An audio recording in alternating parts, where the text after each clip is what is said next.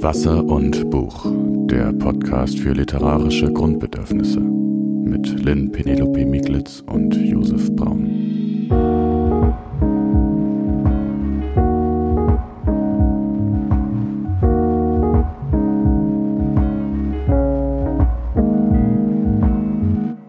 Hallo und herzlich willkommen. Josef, schön, dass du da bist. Josef Braun ist Redakteur für das Ressort Familie beim Stadtmagazin Kreuzer und steckt in den letzten Zügen seines Studiums am Deutschen Literaturinstitut. Hallo Lynn zu unserer zweiten Folge von Wasser und Buch. Lynn Penelope Miklitz ist Schriftstellerin, Literaturkritikerin und jetzt ganz neue Podcasterin. Ja, und ja. ich freue mich auf die Folge. Ich mich auch. Ähm, Josef, wir wollen ja heute über den Literaturbetrieb sprechen. Und es ist ganz passend, weil wir haben uns ja hier am Deutschen Literaturinstitut kennengelernt und zwar im Seminar Literaturbetrieb und literarische Berufsfelder. Woran erinnerst du dich denn? Was ist da bei dir hängen geblieben? Ich weiß ja nicht, wie das bei dir war, aber ich glaube, ähm, bei mir war das tatsächlich im ersten Semester, dass ich diesen Kurs belegt habe. Und das war so ein bisschen, war, der Kurs war gut, aber er war auch sehr deprimierend. Das war so ein bisschen wie, wie so ins Wasser tauchen und, und merken, oh, dieser Betrieb, der, der klingt irgendwie gar nicht so interessant, wie ich mir das gedacht hatte oder so. Naja, toll. Also ich, ich hatte irgendwie das Gefühl oder die Vorfreude auf diesen Kurs. Ich dachte so, jetzt lernt man mal die Insider-Informationen kennen. Das ja. ist ja auch so ein Teil dessen, was man sich vom Literaturinstitut vielleicht erhofft, dass man da hingeht und so einen ersten Kontakt in die literarische Welt knüpft. Und dann ging es viel darum, wie versichert man sich, wie kriegt man irgendwie Geld, wie verdient man was, weil das nur mit den Büchern sehr schwer ist, weil man von den Büchern sehr, sehr wenig kriegt.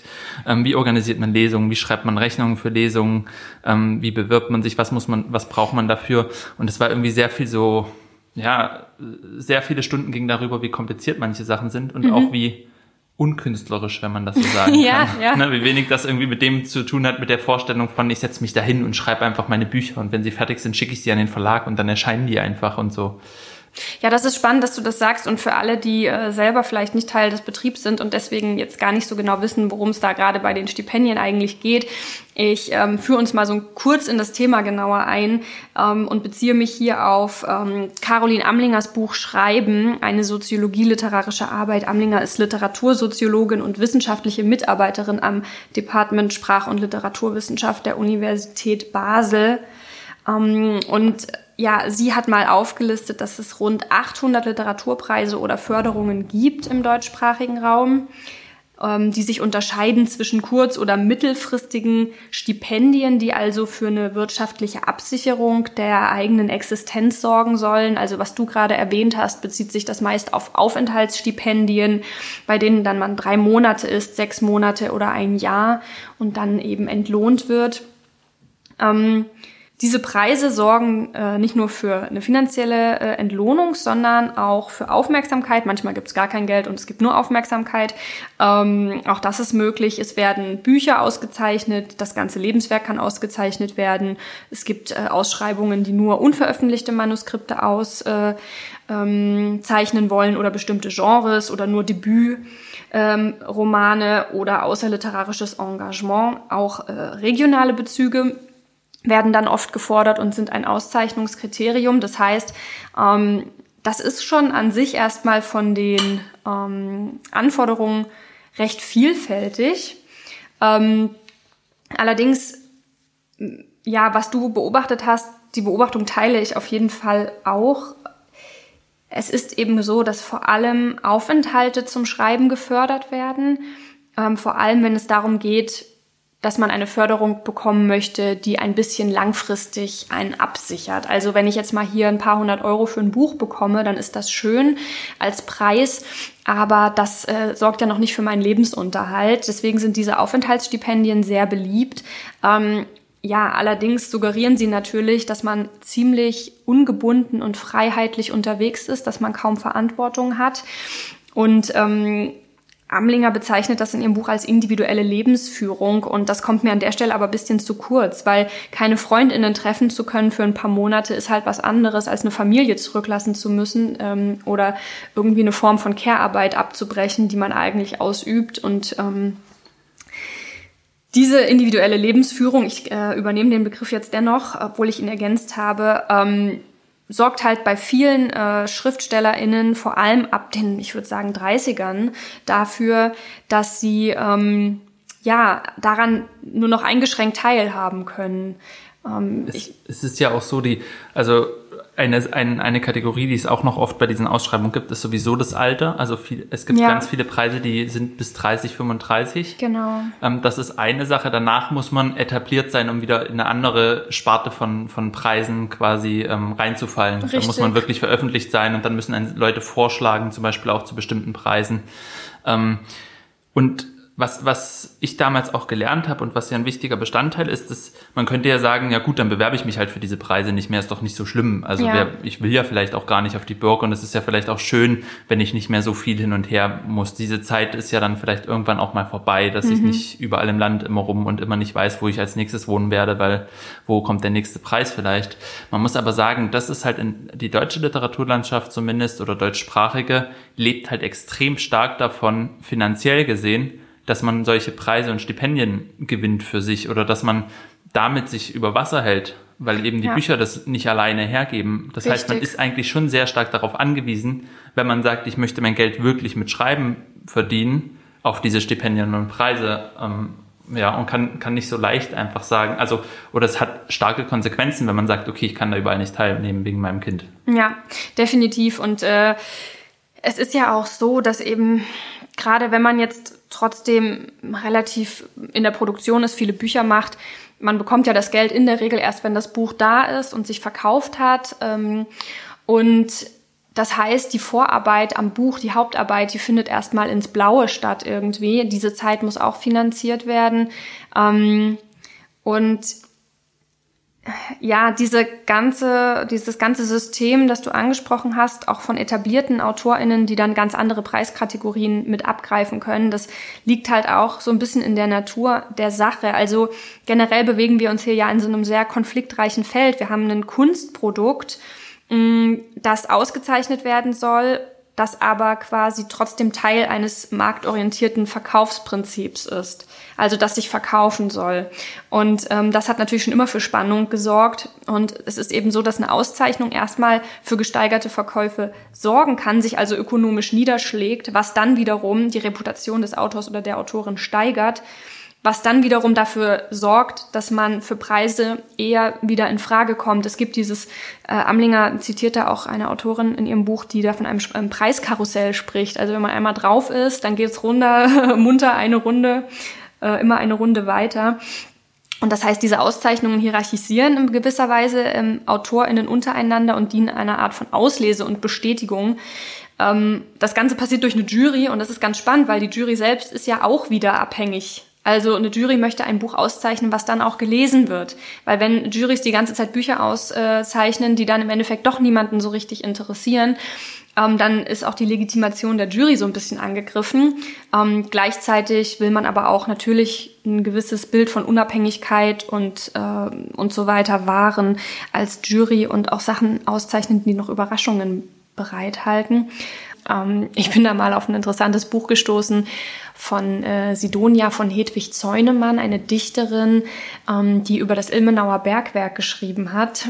Und ähm, diesem Text vorangestellt war ein mehrseitiges Fürstenlob, also ein Gedicht, das den Fürst huldigt, der dieses ganze Buch finanziert hat. Ähm, und das fand ich auch spannend, weil mir im Prinzip klar geworden ist, dass historisch gesehen diese Abhängigkeit, ähm, die ökonomische Abhängigkeit schon immer da ist. Sie hat sich halt nur verlagert. Also natürlich organisieren sich Schreibende schon immer auf irgendeine Art und Weise. Wenn wir ähm, jetzt daran denken an Literatur und an literarische Texte, dann gibt es Autor- und Autorinnenschaft ja schon im, in der Antike und auch im Mittelalter. Und ähm, auch da gibt es ein literarisches Feld, in dem sich die verschiedenen AkteurInnen bewegen und aufeinander Bezug nehmen. Dass wir von einem richtigen Betrieb sprechen, und das klingt ja in dem Wort auch schon an, das ist natürlich eher eine, eine neuere Sache. Ähm also, also ein Punkt, der mir gerade nochmal so aufgegangen ist, als du das beschrieben hast mit dem Fürstenlob, ist, dass man eigentlich immer schon seit, seit frühester Zeit so schreibt zwischen dem, was man ausdrücken will und dem Wunsch irgendwie auf eine gewisse Weise zu gefallen. Mhm. Es gibt sicherlich ähm, Schriftsteller und Schriftstellerinnen, die sagen würden, ähm, sie schreiben also sozusagen die beiden Extreme. Es gibt Leute, die sagen, ich schreibe eh nur für Publikum mhm. und die auch dann immer relativ schnell häufig den Vorwurf kriegen, das ist ja nur so Unterhaltungsliteratur. Ja. Ähm, und es gibt andere, also da wäre zum Beispiel vielleicht Stephen King so jemand, der sagt, ich, ich will ja, dass, dass mein Leser oder meine Leserin gar nicht aufhören kann, dieses Buch mhm. zu lesen. Ich baue das so, ich plotte das so ja. und, und das ist meine große Kunst. Und dann gibt's welche, die sagen, ähm, vielleicht, okay, der Betrieb, das ist mir alles so egal, ich bin völlig frei davon. Nur rein, wenn man sich's anguckt, historisch gewachsen, damals die Fürsten, jetzt Verlage, Juries, die man beeindrucken mhm. muss und so, man kommt nicht drum rum, ja. Sonst ist man einfach kein veröffentlichter Autor und ich weiß nicht, wie es dir geht, aber für mich ist immer so diese Schwelle, du musst einen Verlag haben für ein Buch, damit du überhaupt Teil dieses Betriebs werden ja. kannst. Das ist so die Eintrittsschwelle. Und dann hast du aber noch überhaupt keine Ahnung. Also ich meine, mhm. ähm, ich glaube, das Wissen wird mehr, wenn man halt anfängt, in diesen Betrieb reinzugucken. Und da gibt es verschiedene Möglichkeiten. Man kann halt zu Lesungen, an Lesungen teilnehmen. Es gibt viele Lesebühnen in Städten. Das ist ja so ein Ding, wo gerade, ähm, was sich immer mehr so auch entwickelt hat. Auch Poetry Slam kenne ich einige Leute, die dann da so in die Literatur reingekommen sind. Es gibt eben in Deutschland relativ wenig, aber in Amerika sehr viel diese ähm, kreativen Schreibeninstitute. Da ja. gibt's hier Leipzig und Hildesheim. Ähm, also so, so über so eine akademische Richtung. Wobei man auch da, wie, wie du gesagt hast, dazu sagen muss, ja, ähm, auch da lernst du nur bis zu einem gewissen Teil, eben in dem Literaturbetriebsseminar, was kennen, aber letztlich musst du dann trotzdem deinen Weg selber gehen. Hier, ja, hier ist die Arbeit am Text, spielt eine Rolle und nicht ähm, die Arbeit, wie man sich da reinfindet. Ja, und dennoch muss man eben ganz klar sagen, wenn man diese Regeln kennt, äh, dann ist es in der Regel auch leichter, sich in diesem Betrieb zu bewegen. Ich erlebe das immer wieder, dass Leute sehr daran verzweifeln, dieses zwischenmenschliche Smalltalk Ding durchzuziehen. Und wenn einem das leicht fällt, hat man einfach einen Vorteil. Und das äh, finde ich schon auch erstaunlich. Aber man muss dazu sagen, bei allem, was ich auch jetzt heute hier mitgebracht habe für diese Folge, mir fällt immer wieder auf, dass das erstmal nicht alles spezifisch nur für den Literaturbetrieb gilt. Also generell spielt in der Berufswelt es einfach, spielen diese impliziten Regeln eine Rolle. Es spielt die ähm, wie sagt man so schön, Vitamin B. Also es spielen Beziehungen eine Rolle. Wer sich einfügen kann und Regeln verinnerlicht hat, ist immer leichter. Das gilt eben nicht nur für, für die Arbeitswelt, in der wir uns bewegen. Ähm, und gleichzeitig ist es eben auch so, dass Selbstständigkeit oft mm, eine prekäre oder prekäre Lebensumstände mit fördert, in dem Sinne, als dass ähm, gerade das ja, das Arbeiten in der Familie. Also wenn ich mit Kind äh, oder Kindern zu tun habe und Care-Arbeit leisten muss, ähm, wenig Zeit habe, aber erhöhte finanzielle Ausgaben habe, dass ich dann immer in ähm, Schwierigkeiten komme in dem Moment, wo ja Studieren mit Kind, Schreibpraxis mit Kind, ähm, das bei ja äh, das aufrecht zu erhalten und darin nicht unterzugehen, während man ja meistens, und das ist auch eine interessante Beobachtung, dadurch, dass die Förderstruktur und die Einnahmestruktur so prekär ist im Literaturbetrieb, dass man gleichzeitig halt meistens einen Brotjob hat.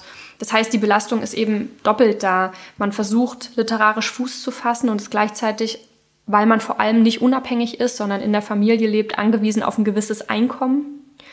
Josef, du hast es vorhin schon angesprochen. Ähm, Du hast gesagt, es ist ja manchmal gar nicht so ganz klar, was eigentlich meine Aufgaben sind als Schriftstellerin oder als Schriftsteller, ähm, weil nur schreiben ist es nicht. Das ist eine Vorstellung, die mit dem Genie-Mythos einhergeht, über die wir letztes Mal gesprochen haben. Gib uns doch mal einen kurzen Überblick, was fällt dir alles so ein, was man als Autor oder als Autorin machen muss? Also, schreiben ist hoffentlich, äh, sage ich mal, der Ausgangspunkt.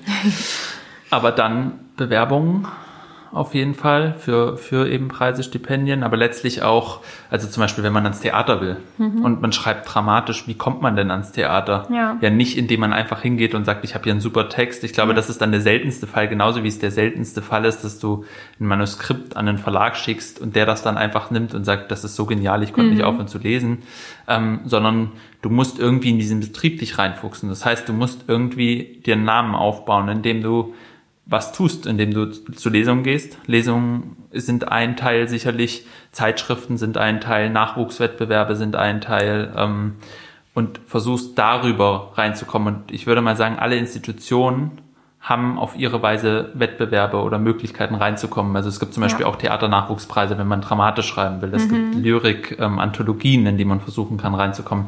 Das heißt, ein Großteil besteht auch einfach darin, Bewerbungen zu schreiben, würde ich sagen. Ja, definitiv, ja. Ähm, und sich eben für verschiedene Dinge zu bewerben. Einerseits um Aufenthalte, aber auch für ähm, Lesungen zum Beispiel. Oder, ja. ne, so. es, es ist ja auch so eine Sache, ne? manche Preise und Ausschreibungen sind eben dann konkret erstmal die Eintrittskarte in den Betrieb. Also ich muss mir irgendwie einen Namen machen.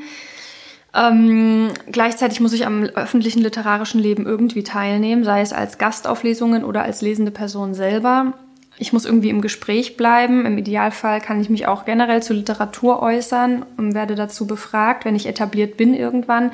Dann muss ich meine Bücher schreiben, dann muss ich es aber auch schaffen, die dann zu präsentieren. Das heißt, ich habe Lesereisen. Ähm, das ist ein spannender Punkt. Lesereisen, wie mache ich das mit Kind? Das kommt noch dazu, ähm, vor allem mit kleinen Kindern. Ähm, und da sind wir auch übrigens an einem Punkt, den ich auch noch ansprechen wollte. Die sind gerade ziemlich oft im Feuilleton unterwegs und zwar die, ähm, die Internetseite Other Writers ähm, und die SchriftstellerInnen, die dahinter stehen. Das ist eine Internetseite über die komplexen Verbindungen zwischen AutorInnenschaft und Elternschaft.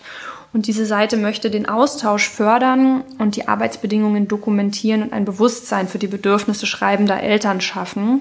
Es wurde dann im Januar 2021 dazu auch der gleichnamige Verein gegründet. Ähm, und die schreiben auf ihrer Website, und das zitiere ich jetzt, es gibt das Bild des genialischen Autors, der eingekapselt vor sich hinschreibt. Dies ist kein Naturzustand, sondern ein Stereotyp, das unter anderem durch das aktuelle Fördersystem weiter verfestigt wird. Kinder und Schreiben sind keine Gegensätze. Es ist die Gesellschaft und mithin die vorherrschende Ideologie, die daraus Gegensätze gemacht hat. Sie als stipendiengebende Institution haben die Chance, sich für Gleichstellung und eine barrierefreie Gesellschaft einzusetzen. Sie tun damit auch sich selbst etwas Gutes, denn die Literatur, die sie fördern und die Diskussionen in ihrem Haus werden dadurch diverser und zeitgemäßer. Ich finde es ganz interessant, dieser Blog ist ja auch entstanden, weil eine der Gründer, Gründungsmitglieder ähm, die Erfahrung gemacht hat, dass sie eben zu einem Aufenthaltsstipendium ihre Kinder nicht mitnehmen durfte, mit der Begründung, dass die anderen AutorInnen, die dort sind, sich konzentrieren müssen während dieses Aufenthaltes. Und mir sind zwei Sachen daran auch aufgefallen. Einmal suggeriert es, man könne mit Kindern einfach grundsätzlich nicht arbeiten. Und damit meine ich jetzt nicht aktuell in der Situation, wenn sie dabei sind, sondern man könne seinen Alltag nicht so strukturieren, dass man zu konzentriertem Arbeiten kommt. Und zweitens ähm, schwingt damit natürlich auch ein, oder schwingt darin mit, dass ähm, man in Kauf nimmt, dass diese Leute dann nicht arbeiten können. Das heißt im Endeffekt, ja, ihre Geschichten nicht aufschreiben können, nicht, äh, nicht ihre Bücher und Romane schreiben können, wie auch immer. Und ähm, das ist natürlich in zweifacher Hinsicht total, ähm, ja, total schwerwiegend, weil einerseits ähm, wenn ich davon ausgehe, dass es grundsätzlich nicht vereinbar ist, Elternschaft und Autorinnenschaft, dann muss ich auch nichts ändern. Weil dann gibt es dieses Problem naturgegebenermaßen und ich kann das auch gar nicht besser machen. Weil es ist nicht vereinbar. Es ist die Grundannahme, die alles andere verunmöglicht. Und gleichzeitig sorgt es eben dafür, dass diese Perspektiven auch keine Rolle im Literaturalltag spielen und in der Literatur. Weil, und da will ich gerne mal zitieren, ähm, die Schriftstellerin Sibylle Levitscharow, die hat ähm, mal auf einer Tagung gesagt, Knausgard zu lesen, das ist wirklich entsetzlich. Ob der Kerl da ein bisschen depressiv war oder schlecht geschlafen hat, langweilig. Der Zwang zum Autobiografischen bekommt für mich etwas fast Perverses.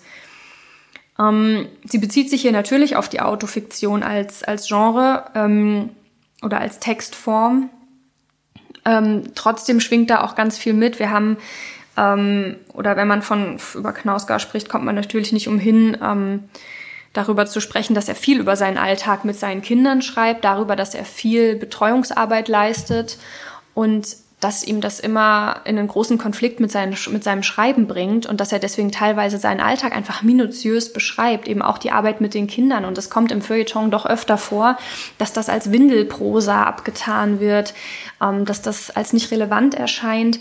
Und stell dir vor, wenn ähm, gerade Leute, die Care-Arbeit leisten, ähm, sich besonders auch inhaltlich mit Familie auseinandersetzen weil sie zum Beispiel keine anderen Freiräume haben, um sich andere Themen zu erschließen, weil das die Gesellschaft nicht ermöglicht, dann sorge ich halt einerseits dafür, dass wenn sie sich dann doch irgendwie zum Schreiben ähm, hinsetzen und ihre rare Zeit dafür ja hergeben, dass ich ihre Perspektive dann aber ins Lächerliche ziehe.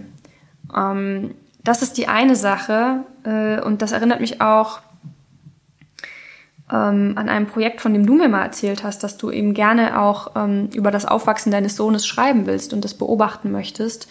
Und natürlich sind solche Urteile aus dem Feuilleton nicht gerade ermutigend, das zu tun.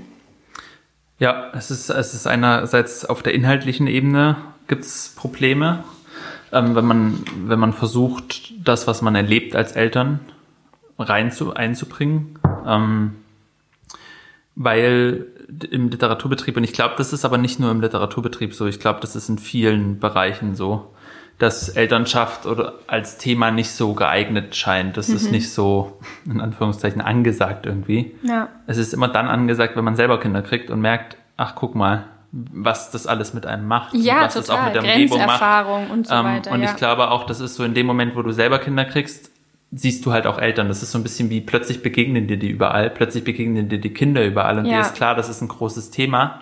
Aber in der ganzen, sage ich mal, größeren kulturellen Blase, die auch über den Literaturbetrieb hinausgeht, sind Familien trotzdem nicht so das ganz geeignete Thema oder wenn dann ja. halt oft so als so Traumata werden in Familien ja. weitergegeben.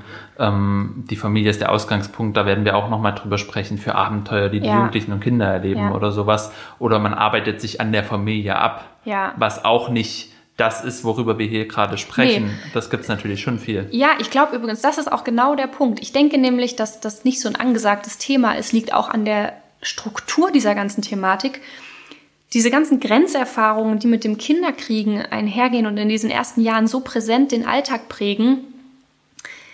Also erstens hört man ja nicht einfach als Schriftstellerin auf zu existieren, weil man gerade irgendwie ein Jahr Elternpause macht oder so, sondern man will auch da arbeiten. Und wie du schon sagst, manche Sachen sind so prägend, die muss man auch irgendwie in seinem Schreiben mitverarbeiten oder die will man einfließen lassen. Andere Themen werden spannend. Und ich glaube, dadurch, dass die Kinder älter werden und irgendwann diese Dringlichkeit wieder abnimmt, dadurch vergessen, vergessen auch Leute mit älteren Kindern das, wenn sie über äh, KollegInnen sprechen zum Beispiel oder wenn sie aus der Perspektive von Literaturkritik sprechen über solche Bücher. Man denkt dann, ach, das ist doch Schnee von gestern, wir hatten alle mal kleine Kinder, ist doch völlig uninteressant, geht wieder vorbei, anstatt anzuerkennen, dass diese Phase extrem ist in vielerlei Hinsicht und dass sie auch Ausgangsbasis sein kann für ganz langfristige Perspektiven. Ich meine, wir kennen das jetzt aus der Perspektive, dass ich meine, mein Kind ist um die zwei. Ähm, natürlich wird jetzt alles leichter und ich habe nicht vor, ein zweites Kind zu bekommen. Das heißt, ich weiß, was auf mich zukommen wird und dass, dass meine Zeit jetzt wieder anders einteilbar ist. Es gibt aber Familien, die wollen größer sein, die wollen irgendwie, es gibt äh, Eltern, die mehr Kinder haben wollen und das ist ihr gutes Recht und das sollte möglich sein. Es gibt Leute, die wollen gar nicht bewusst mehr Kinder, aber sie kriegen einfach mehrere Kinder. Wenn du nicht einmal ein Kind bekommst und für zwei Jahre raus bist oder drei, dann kriegst du halt dreimal ein Kind und dann sind das schon, sagen wir mal, sechs Jahre mindestens, die du sehr krass eingespannt bist. Und ähm, man kann nicht erwarten, dass Leute in der Zeit irgendwie ähm, ihrer Arbeit nicht nachgehen und nicht schreiben oder dass diese Inhalte nicht darauf überschwappen. Klar, es ist auch vermessen zu sagen, alle, die kleine Kinder haben, wollen auch darüber schreiben. Darum geht's ja nicht. Aber man sollte ja die Möglichkeit haben, sich seine Themen frei auszusuchen und mit denen auch ernst genommen zu werden. Ähm, ich will mal noch auf ähm, jemanden zu sprechen kommen, eine Autorin, nämlich Sheila Heti, die das auch, diesen Diskurs oder diesen, ja, diesen Konflikt auch sehr verinnerlicht hat und die ein ganzes Buch auch darüber geschrieben hat. Das heißt Mutterschaft. Und in diesem Buch äh, schreibt sie im Prinzip über nichts anderes als die Entscheidungsfindung ein Kind oder Schreiben. Ich finde das erstaunlich, dass manche sich, also das, dass es äh, in der Öffentlichkeit so wenig vereinbar scheint, dass manche sich dazu gedrängt fühlen, diese Entscheidung zu treffen. Für mich war nie die Entscheidung Kind oder Schreiben, sondern wie viele Kinder tun meinem Schreiben zeitlich und ressourcentechnisch gut? Klar, das habe ich mich schon gefragt und man muss jeden Tag neu auskämpfen, wie man es organisiert, aber ja, das ist doch eine, das sind doch ziemlich verhärtete Fronten, finde ich. Das ist genau das, aber was ich auch hatte, als ich sozusagen wusste, okay, ich werde Vater. Das Gefühl, ich will das nicht aufgeben, das Schreiben dafür. Mhm. Aber gleichzeitig das Gefühl, es kann schon sein, dass es von mir gefordert wird irgendwann. Ja. Dass es einfach irgendwann klar ist, so jetzt hast du ein zweijähriges Kind meinetwegen oder ein dreijähriges, so alt ist mein Mhm. Sohn noch nicht, aber und, und du hast es immer noch nicht geschafft. Ja. Du hast immer noch nicht bei einem großen Publikumsverlag ein Buch gelandet. Du Ja. bist immer noch eher unterm Radar, versuchst dich da so durchzuwursteln irgendwie mit so kleinen, kleineren Dingen. Ähm, und dann scheint einem das halt auch so unvereinbar. Ja. Ich glaube, was mir aufgefallen ist, was man vielleicht jetzt noch mal ein bisschen ähm, zusammenfassen kann, erstmal als, als kleiner Zwischenstand, ist, dass es einmal die Bedingungen des von Autorschaft gibt, über die wir am Anfang viel geredet haben. Was Ja. ist das für ein Betrieb, in dem man sich bewegt? Das ist eine sehr selbstständige Arbeit. Man muss sehr viel investieren und sehr viel investieren, was über die Texte hinausgeht. Ja. Das heißt, dieser Genie, Genie-Gedanke, das haben wir auch in der letzten Folge schon besprochen, ist ziemlich schwachsinnig. Ähm, wenn du nur das versuchst, dann bist du wirklich einer von, was weiß ich, wie viel Millionen, Ja. bei dem das mal so ist. Ja, genau. Ähm, das ist das eine. Und dafür kann man ja sagen, entscheidet man sich ja auch. Also man weiß, wenn man da reingeht in diesen Betrieb oder man muss es halt lernen, was du gesagt hast, und man, man muss in den, in den einzelnen Bereichen bei Lesungen oder so das Stück für Stück so mitkriegen, rauskriegen. Ähm, oder auch in dieser Stelle, man muss dann halt zu der Party gehen und das muss man dann merken. Weil man dann vielleicht merkt, ach, dann erzählt einem jemand, ja, bei der Party habe ich dann die Person getroffen und jetzt mache ich mit der das Projekt oder so. Ja, man, genau. Man merkt genau dieses, okay, und ich halt nicht, weil ich war nicht da. Und dann Ja. geht man vielleicht beim nächsten Mal einfach hin. Also das sind, das sind sozusagen die einen Sachen. Dieser Betrieb ist an sich ein sehr ähm, herausfordernder Betrieb, weil er einen immer wieder fordert, sich selber ein Stück weit zu vermarkten, Ja. damit das funktioniert. Aber es gibt noch die andere Seite und die ist eben, ähm, dass, dass dieser Betrieb eben auch Schreiben für Eltern verunmöglicht teilweise. Und ich dachte auch, als du das mit dem bei Other Writers mit dem barrierefrei vorgelesen hast, Ja. das ist ja auch nicht, da geht's nicht nur um Familien. Ja. Da geht's auch um Leute oder Familien vielleicht auch manchmal weitergedacht, die nicht so viel Zeit haben und nicht so viel Zeit haben, auch sich zu vermarkten, die vielleicht gerade abends nicht so viel Zeit haben, die gerade für bestimmte Preise nicht weg können. Ja. Es kann, Familie kann ja auch sein, du hast eine Mutter, die du pflegst. Ja, eben, genau. Familie kann Natürlich, auch sein, definitiv. ähm, weiß ich nicht, du, du hast selber vielleicht eine bestimmte Art von Krankheit. Das ist dann sozusagen. Du wirst das, gepflegt, ja, Du wirst Beispiel, gepflegt oder genau. du hast einfach was, wo du, wo du, sagen wir mal, Panikattacken oder Angststörungen oder sowas. Chronische psychische Können, Erkrankungen, können auch definitiv, dazu ja. führen. Das heißt, all diese Menschen, eigentlich ist es immer so, wenn du halt nicht die volle Zeit hast dafür, Mhm. dich, die Texte zu schreiben und dich gleichzeitig zu vermarkten und beides auf die gleich gute Weise hinzukriegen und, Und immer dabei zu ja, sein ja, und genau, da zu sein und überall hinzufahren, ähm, dann hast du ein Problem. Und das Ja. hast du halt als Familie, gerade mit einem Kleinkind, weil das einfach naturgemäß viel Zeit braucht. Ja. Und dann, dann aber das haben eben auch viele andere Leute. Total, ich finde es super, dass du das fallen auch alle weg. ansprichst. Ab, absolut. Und ich finde es toll, dass du es ansprichst, weil das führt uns direkt zu etwas, was ich mir noch gedacht habe bei der Arbeit an dieser Folge. Wir reden hier ganz viel über diese schlechte Erfahrung mit, es ist kaum Zeit, wer übernimmt die Betreuung der Kinder. Ähm, und das wird immer so auf dem Rücken der Kinder ausgetragen. Das zeigt sich ja in solchen Entscheidungen, wie sie Sheila Heti fällen möchte, Kind oder Schreiben. Also sagen wir mal synonym Kind oder Arbeit leidenschaftliche Arbeit, die viel mehr Zeit in Anspruch nimmt, als möglich oder als andere das machen. Ähm, das beruht ja nicht auf dem Fakt alles, dass ein Kind da ist, diese Probleme. Die beruhen doch darauf, dass das, dass das eigentlich ein ganz anderes Problem diesem ganzen Konflikt zugrunde liegt, nämlich dem Charakter der Arbeit. Wir haben auch festgestellt, dass wir da beide unterschiedliche Ausgangsbasis, äh, Basen, Basisse, unterschiedliche Ausgangsbasisse haben. und zwar ist es ja so, dass ich und mein Lebensgefährte beide selbstständig sind und beide künstlerisch arbeiten. Das heißt, wir konnten uns die Zeit von Anfang an 50-50 aufteilen. Und ähm, das wäre sicherlich anders gewesen, wenn er in einen Betrieb eingebettet gewesen wäre, der seine Anwesenheit an irgendwie fünf Tagen der Woche zu je acht Stunden erforderlich gemacht hätte. Ähm, und ja, du hast ja auch erzählt, dass das bei euch zum Beispiel ganz anders läuft und dass, dass eben der Charakter der Arbeit und wie, wie frei und selbstständig kann ich mich organisieren, dass das ähm, eine große Rolle spielt und damit einhergehend natürlich auch so eine, so eine schwierige Entscheidung. Bin ich nicht selbstständig und habe gewisse Sicherheiten, aber auch krasse Verpflichtungen, die sich auf mein eigenes Schreiben auswirken? Oder bin ich selbstständig ähm, komplett und habe damit auch extrem viele Probleme und Drucksituationen. Ähm, vielleicht muss man ergänzend noch sagen, dass ich ja eine, eine, eine 20-Stunden-Stelle habe. Also natürlich bin ich nicht nur selbstständig, aber ich habe immer das Gefühl, eine 20-Stunden-Stelle ist wie eine Selbstständigkeit. Man kann sich super gut flexibel organisieren, zumindest in meinem Fall. Wie ist das bei euch? Da läuft das anders. Bei mir läuft das ein bisschen so wie das Klischee von der Hausfrau, die auch schreibt. Ingrid Noll und äh, Alice Monroe und so von der Art. Ähm, also es wird zumindest so laufen. Meine Freundin ist jetzt noch in, in äh, Mutterschaft, Mutterzeit. Ja. Elternzeit? Elternzeit, genau, Elternzeit. Ähm, aber wenn sie dann wieder arbeitet, hat sie einfach eine feste Stelle, die nichts mit dem Kunstbetrieb zu tun hat, nichts mit dem Kulturbetrieb zu tun hat. Und ähm, dann wird sie einfach voll arbeiten und ich werde auch nach dem Kind gucken und dann wird sich da halt die Zeit aufteilen. Ähm, das, das ist einfach, es gibt, glaube ich, sehr viele verschiedene Möglichkeiten, die Sachen, also sehr viele unterschiedliche Zusammensetzungen, wie das Ganze funktionieren kann.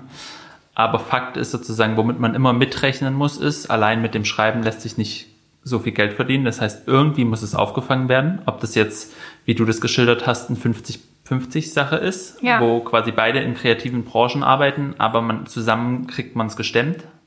Ähm, oder ob es halt so ist, dass wie bei mir das eher so ist, der eine Partner halt einen festen Job hat und der andere Partner dann dafür mehr Kinderbetreuung zum Beispiel übernimmt in so einem Fall. Ähm, aber dieses, es muss halt immer darum organisiert werden. Ja. Und ähm, ja, das, das ist ja auch bis zu einem gewissen Punkt, finde ich, bis zu dem Punkt, wo man sagt, man hat sich als Autor dafür entschieden oder Autorin, das zu machen, ist es ja auch in Ordnung. Ja.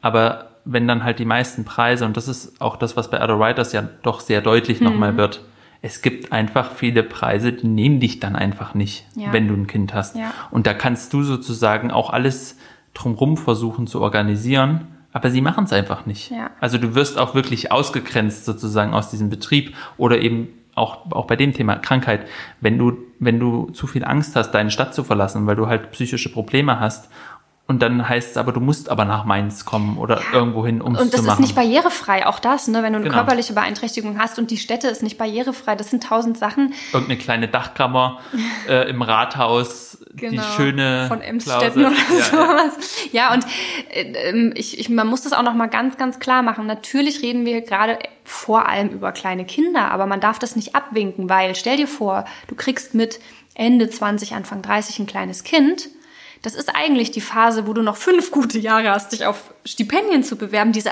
also während das mit dem Kinderhaben nie explizit thematisiert wird, steht schon in vielen Stipendien eindeutig drin, dass 35 so ein Alter ist, ab dem kannst du dich nicht mehr bewerben, ähm, weil man will natürlich auch viel Leute fördern, die dann erst noch sich etablieren.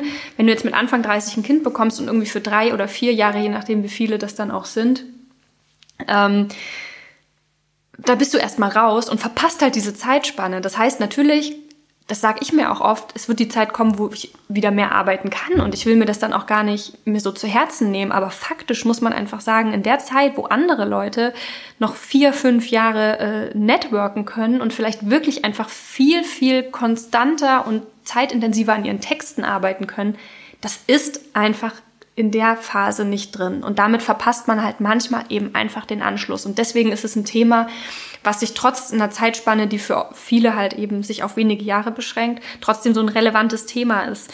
Ähm, und wie du auch sagst, Natürlich ist es nicht nur kleine Kinder spielen eine Rolle, sondern auch ganz andere soziale Zusammenhänge, Care-Arbeit in jeglicher Hinsicht. Ich möchte unsere Perspektive auch nochmal erweitern, um ein Zitat ähm, aus dem Buch ähm, Lebenswerk über das Mutterwerden von Rachel Cusk, ähm, einer sehr tollen englischen Schriftstellerin, die sich an dem Thema auch abarbeitet. Die Frage der Kinder und wer sich um sie kümmert, ist meiner Ansicht nach eine höchst politische geworden. Deswegen wäre es für mich ein Widerspruch, ein Buch über Mutterschaft zu schreiben und zugleich zu verschweigen, woher ich die Zeit dafür genommen habe. In den ersten sechs Monaten ihres Lebens blieb ich mit Albertine zu Hause, während mein Partner arbeiten ging. Die Erfahrung führte mir eindringlich eine Tatsache vor Augen, über die ich niemals wirklich nachgedacht hatte. Nach der Geburt eines Kindes beginnen die Lebenswege von Vater und Mutter voneinander abzuweichen. Während das Paar bis dahin im Zustand einer gewissen Ebenbürtigkeit existiert hat, lebt es nun in einem feudalistischen Verhältnis. Ein Zuhause mit einem Kleinkind verbrachter Tag könnte einem Tag Büroarbeit nicht ferner sein. Beide haben ihre jeweiligen Vorzüge, aber sie sind und bleiben an entgegengesetzten Enden der Welt verbrachte Tage. Die unversöhnliche Ausgangslage scheint ein Abrutschen ins tiefe Patriarchat unvermeidlich zu machen, denn der Tag des Vaters legt allmählich die Rüstung der Außenwelt an, eine Rüstung aus Geld, Autorität und Wichtigkeit, während der Aufgabenbereich der Mutter sich allmählich auf die häusliche Sphäre erstreckt. Und selbst wenn beide Eltern Vollzeit arbeiten, erledigt die Mutter in der Regel mehr als ihren Anteil an Hausarbeit und Kinderbetreuung. Meistens ist sie diejenige, die ihren Arbeitstag verkürzt, um die Anforderungen der Elternschaft erfüllen zu können. Ähm, dieses Zitat fand ich auch nochmal sehr eindrücklich, einfach weil wir davon vorhin gesprochen haben. Natürlich ist es keine, äh, es ist kein Konflikt, der sich nur auf die Literatur be bezieht. Und, und natürlich gibt es auch andere Beispiele, wie zum Beispiel in deinem Fall, dass du zu Hause bleibst. Ähm, aber du hast ja dieselben Probleme dann in dem Moment. Und ich habe es ja sogar bleibst. so geframed. Ich habe ja sogar gesagt, das ist ja. quasi die Hausfrau, die zu Hause genau. bleibt, weil die, die Vorstellung, dass es der Hausmann klingt einfach so, als ob man das erfunden hätte oder ja. sowas. Ne, also das, das, zeigt ja auch irgendwie, die Vorstellung ist schon, dass es ja. die Frau macht, die zu Richtig. Hause bleibt und dort ja. versucht, ihr Buch zu schreiben. Und es zeigt eben auch, dass sich dieses Problem nicht lösen lässt, indem die Männer die Frauenarbeit machen. Und das ist natürlich jetzt eine bewusst überspitzte Formulierung, sondern ähm, das Problem wird erst gelöst, indem, indem diese Arbeit nicht mehr so geframed wird. Und dazu braucht es eben auch außerhalb des Literaturbetriebes ähm, ein Umdenken. Und darüber werden wir sicherlich in unserer letzten Folge, wenn wir über Utopien reden, noch sprechen. Ähm, und ja, ich würde sagen, wir gehen mal jetzt so ein bisschen hin zu dem, was uns im Zuge dieser Überlegungen aufgefallen ist. Ähm, es ist nämlich nichts Neues. Und das finde ich ganz spannend. Also es wird viel Kritik am Literaturbetrieb laut und dann wird manchmal gesagt, ja, wenn sich alle immer so beschwert hätten und so weiter. Ähm, aber schon Heinrich Böll, einer der bedeutendsten deutschen Schriftsteller der Nachkriegszeit und auch Literaturnobelpreisträger, hat ähm, in, seiner, in seinem Textende der Bescheidenheit geschrieben, ähm, oder über den Zusammenhang zwischen Pseudo-Geniekult und Ausbeutung der Schriftsteller äh, geschrieben. In dem Augenblick erst, in dem wir einsehen, dass diese alten Klischees nicht nur nicht mehr stimmen, sondern nie gestimmt haben, in diesem Augenblick sind wir auch politisch vorhanden. Und in diese Richtung geht dann auch heute Caroline Amlinger, wenn sie in ihrem Buch sagt, dass der Literaturbetrieb die soziale Struktur bildet, in der sich die künstlerische Individualität entfaltet. Also einerseits ermöglicht eine Organisation von Schreibenden im Literaturbetrieb dem Individuum oftmals erst das Schreiben selbst als mhm. einsame Praxis, weil wir sind angewiesen auf LektorInnen, auf ähm, VerlagsmitarbeiterInnen und VerlegerInnen, wir sind angewiesen auf KritikerInnen und so weiter und so fort. Und auf Menschen auch, das denke ich auch, die einem sagen, okay, das ist gut, was du machst oder mich interessiert es ja, wenigstens. Richtig. Selbst wenn sie, wenn ich mir vorstelle, ich hätte also angefangen zu schreiben und nie hätte ich eine Reaktion gekriegt. Also ja, eben, ich genau. glaube, ich hätte irgendwann einfach aufgehört. Deswegen, ich glaube, diese, diese Einsamkeit wird immer so extrem als so was krasses. Aber man kann doch gar nicht schreiben, ohne dass irgendwann mal irgendein Mensch einem zurückmeldet. Ja, da hat mich was berührt. Natürlich, wenn du es überspitzt sehen willst, können wir ja auch bei Kaspar Hauser anfangen. Ein Mensch ohne Interaktion geht einfach ein. Genau, also, also das ist sozusagen noch die Vorbedingung. Die richtig, Sprache an sich richtig, entsteht ja nur durch andere. Aber dieses so, und, und das ist alleine schon was, wo, was den Genie-Mythos komplett durchbricht. Ja, richtig. Also, indem wir immer wieder beschwören, dass Familie und Literatur nicht vereinbar ist, füttern wir ja unfreilich den Genie-Mythos. Das heißt, es muss stattdessen heißen, Familie und Literatur zu vereinbaren ist schwierig. Wir brauchen bessere Strukturen im Literaturbetrieb, um das möglich zu machen. Und ja, ein was kann ich sagen, wenn wir am Ende dieser ganzen Staffel hier angekommen sind, werden wir genau das mal machen und mal schauen, ein bisschen rumspinnen mit anderen Leuten, die sich darüber Gedanken gemacht haben, was könnte möglich sein. Und da freue ich mich sehr drauf, Josef. Ja, ich mich auch. Und ich denke, man hat vielleicht auch heute hoffentlich bei dieser Aufnahme ähm, und bei den Themen, über die wir geredet haben, so ist vielleicht deutlich geworden, was wir wollen. Wir wollen natürlich nicht sagen, dass ähm, nur weil wir jetzt Familie haben, jetzt Liter der Literaturbetrieb sich bitte komplett nur noch auf Familien einstellen soll und das soll alles bitte schön ähm, nur noch familienfreundlich werden oder so. Das ist, glaube ich, auch bei so Fragen nach Literatur schwierig, weil, weil da muss irgendwie auch jeder ein Stück weit gucken oder jeder, ähm, was sind ihre Themen, worüber schreiben sie und, und was beschäftigen sie. Und für manche ist Familie einfach irrelevant als Thema. Aber wir haben halt jetzt diesen Podcast und wir haben dieses Thema Familie und Literatur. Und da das ein Thema ist, was extrem viel vernachlässigt wird, was extrem viel ausgegrenzt wird, ist es uns einfach ein Anliegen, genau das immer wieder auch in den nächsten Folgen auf den Tisch zu packen. Wie ja. sieht Familie in der Literatur aus? Wie wird autofiktional darüber geschrieben? Wie ist es, wenn man mit Kind versucht zu schreiben? Ähm, das sind so Fragen, die werden uns beschäftigen. Wir werden ja auch Gäste einladen dazu. Ja, nächstes Mal haben wir einen spannenden Gast. Lasst euch überraschen. Mit dem genau. werden wir nochmal ins Detail gehen. Ja, und, und da haben wir dann auch, äh, also ich freue mich darauf auch schon sehr, weil ähm, das uns auch einfach die Möglichkeit gibt, mal jemanden aus dem Betrieb, so viel kann man vielleicht sagen, ja. aus diesem ominösen Literaturbetrieb, einfach mal direkt zu fragen, was genau. diese Person dazu meint. Du hast recht, Josef. Und ähm, wenn du einverstanden bist, würde ich mit einem Zitat von Elisabeth Hager enden, ähm, einer Schriftstellerin, die einen Artikel veröffentlicht hat, und zwar im letzten Jahr ähm, bei 45 Books. Und da schreibt sie unter der Überschrift Books and Babies folgendes. Vor allem ärgert mich die strukturelle Beschaffenheit des Literaturbetriebs, die willkürlich gezogene Altersgrenze von 35, die Kinder und andere Betreuungszeiten unberücksichtigt lässt. Und eine literarische Förderlandschaft, die meist junge, flexible, in keiner Weise beeinträchtigte muttersprachliche AutorInnen der Mittelklasse anvisiert und dabei unter anderem Menschen, die Care-Arbeit leisten oder in Anspruch nehmen, fröhlich außen vor lässt. Viele AutorInnen, die Wichtiges zu sagen hätten, können nicht monatelang in entlegenen Provinzmetropolen die literarischen Schmuckeremiten mimen. Was entgeht uns dadurch? Wie viele großartige Bücher? Welche heftigen, kühnen Gedanken? Literatur ist doch auch ein Möglichkeitsraum, der uns in Berührung bringt mit dem, was wir noch nicht verstehen, was uns noch fremd ist. Auch und vor allem in uns selbst. Wer neue literarische Perspektiven auf die Welt lesen will, wird nicht umhin kommen, denen das Mikro hinzustellen, die bislang kaum gehört werden.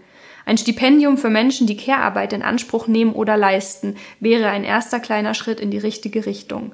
Meine Devise lautet jedenfalls Books and Babies. Derzeit arbeite ich am dritten Roman und vor kurzem kam unsere zweite Tochter zur Welt. Es bleibt also spannend.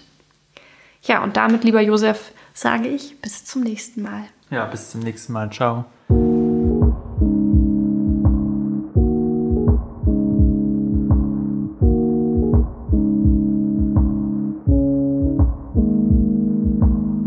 Wie immer wollen wir auch von euch wissen, wie es euch mit dem Thema ergangen ist. Habt ihr Erfahrungen gemacht, die ihr mit uns teilen wollt? Schreibt uns gerne auf Instagram dazu. Wir freuen uns auf einen regen Austausch und natürlich findet ihr auch all das, was wir heute mit in die Folge gebracht haben, wie immer in den Show Notes. Josef, damit uns jetzt die Zeit bis zur nächsten Folge nicht so lang wird, hast du wieder einen Filmtipp für uns? Auf jeden Fall. Allerdings handelt es sich diesmal um eine Serie, die heißt Liebe und Anarchie auf Deutsch. Ähm, den schwedischen Titel versuche ich lieber nicht auszusprechen. Regie hat Lisa Langset geführt, ähm, die auch ein paar sehr, sehr gute Filme gemacht hat. Und ähm, es geht um den schwedischen Literaturbetrieb tatsächlich. Es geht um ein schwedisches, ja, traditionsreiches Verlagshaus, vielleicht vergleichbar vom, vom Habitus so ein bisschen wie Surkamp oder so, also was, wo man wirklich sagt, zumindest in dieser Serie wird das so gesetzt, ähm, das ist wirklich Hochkultur, das ist das, wo man vielleicht rein will. Und dieses Unternehmen oder dieses Verlagshaus steht aber vor den Umbrüchen der modernen Zeit. Es gibt mhm. also jetzt eine Beraterin, die heißt Sophie, die wird geholt vom Verlagschef, um das Ganze mal ordentlich aufzumöbeln, ähm, um das Verlagshaus in die heutige Zeit digital auch zu bringen. Es gibt dann einen Instagram-Account und so weiter, was einigen der Lektoren dort und der Menschen, die dort arbeiten, doch sehr aufstößt, weil die aus einer ganz anderen Zeit kommen. Und vor diesem Spannungsfeld sozusagen zwischen dieser Beraterin, die da von außen kommt und einfach alles umändern will, und diesem traditionsreichen, diesen traditionsreichen äh, Lektoren, die noch so die alte Schule, auch Autoren und Autorinnen, die noch so ganz andere Ansprüche haben, die da noch sitzen wie so Günter Krass-Figuren, ähm, trifft diese Beraterin auf einen äh, Techniker, der auch von außerhalb kommt, Max, und die beiden beginnen eine ja, sie kommen sich näher, indem sie sich gegenseitig immer Mutproben stellen im Verlag. Das heißt, sie wirbeln wirklich, sie bringen den ganzen Verlag durcheinander und die Zeit bringt aber auch den Verlag durcheinander, also die moderne Zeit. Mhm. Und ich glaube, da, da gibt es viel zu sehen über Literaturbetrieb, über ähm, auch Familien tatsächlich, darüber, wie Bücher vermarktet werden, darüber, wie Bücher angenommen werden, darüber, was vielleicht früher besser war und darüber, was aber auch heute auf jeden Fall besser ist.